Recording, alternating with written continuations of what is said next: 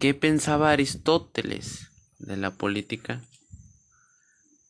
Aristóteles pensaba que la política no era un estudio de los estados ideales en forma abstracta, sino más bien de un examen del modo en que los ideales, las leyes, las costumbres y las propiedades se interrelacionan en casos reales.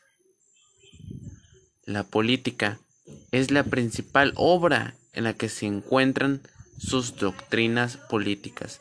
¿Qué quiere decir esto?